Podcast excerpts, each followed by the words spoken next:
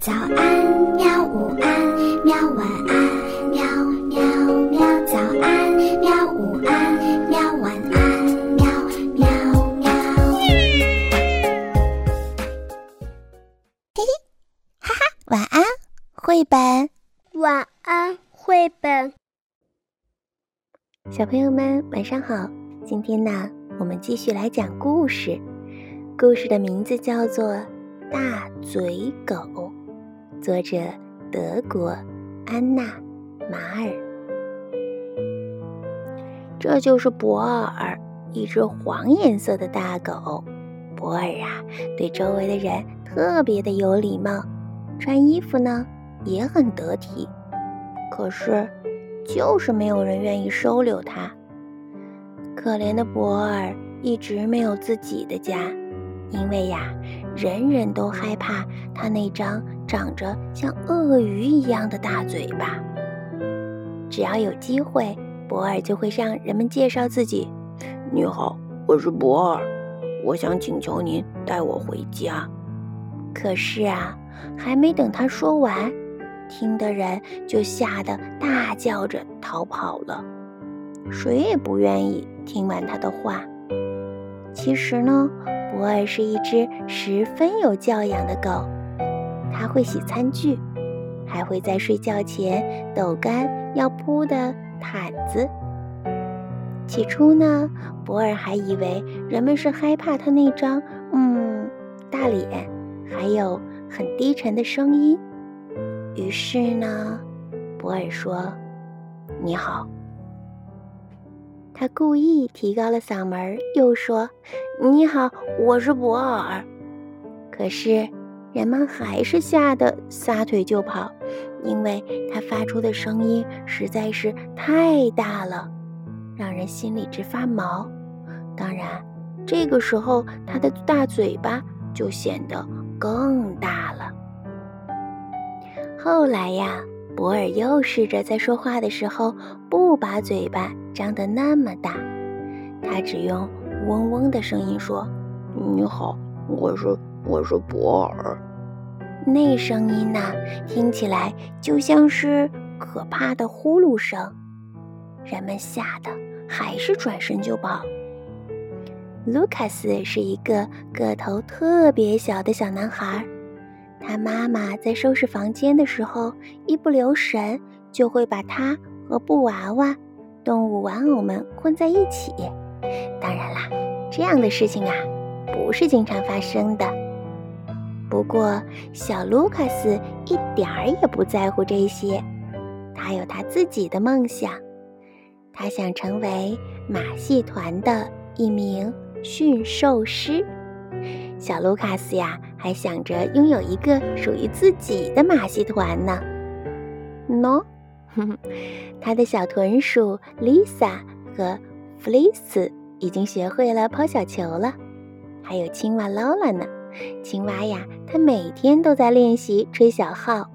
不过，小卢卡斯的妈妈可受不了，她好讨厌劳拉那总是跑调的小号声，更加讨厌小豚鼠到处乱跑，常常让人摔跤的小球球。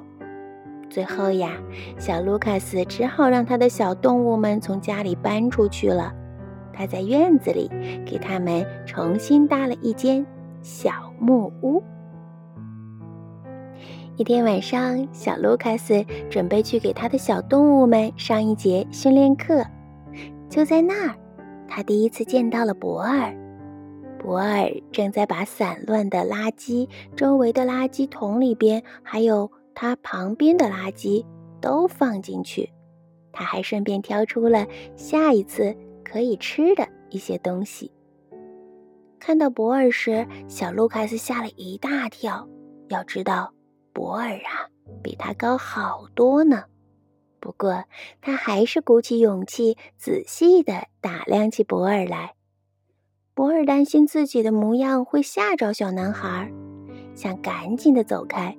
没想到，小男孩却冲他喊道：“请坐下。”博尔惊讶地望着小卢卡斯，乖乖地坐下来了。嗯不要害怕，我觉得你是一只很可爱的大狗。”小卢卡斯说着，便友好地伸出了一只手，摸起了博尔。博尔呢，也很友好的咧开他的大嘴巴，笑了。小卢卡斯赶紧把手缩回来。“你好，我是。”博尔小声地说。不过呀，他发现卢卡斯根本就没有听清他的话，于是就马上的张开了他的大嘴巴。“是博尔，我很想你能够带我回家。”哦，这恐怕不行。我妈妈不喜欢家里养动物。不过呀，要是你愿意的话，我可以训练你。嗯，让你来参加我的马戏团吧。小卢卡斯说：“我想告诉你，我会洗餐具，还会抖干净自己用的毯子的。”博尔急忙说：“不行，不行，这太一般了。”小卢卡斯摇摇头说。我需要一些特别的本领哦，让我想想有没有更好的主意吧。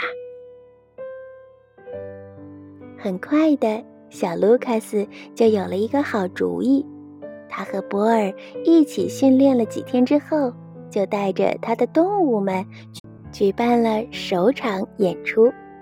观众们微笑着欣赏了小豚鼠的抛球表演，也欣赏了劳拉的小号。当然，他们最想看到的是下一个节目——猛兽表演。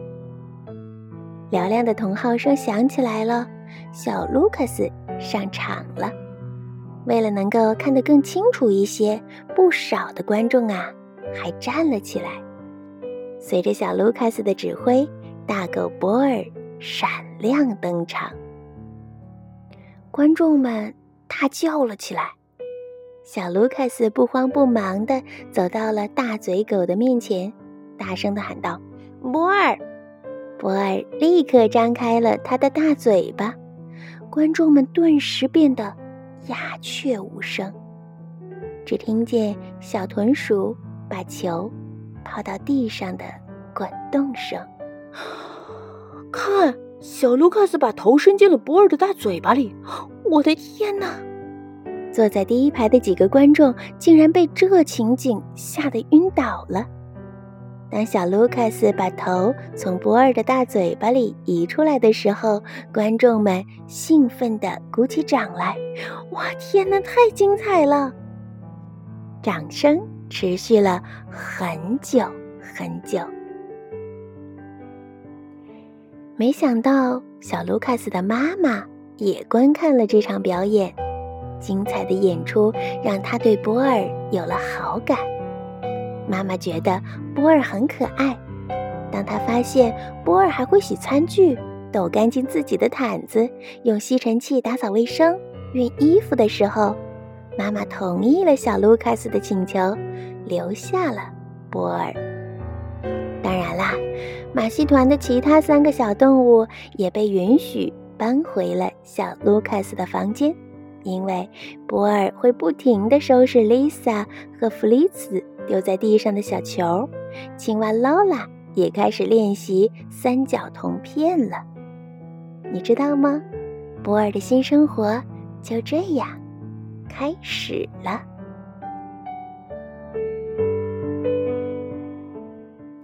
好啦，小朋友们，故事到这里就讲完了。嗯，你知道吗？我想问你一个问题。问题就是，小卢卡斯的两只豚鼠，它们的名字是什么呢？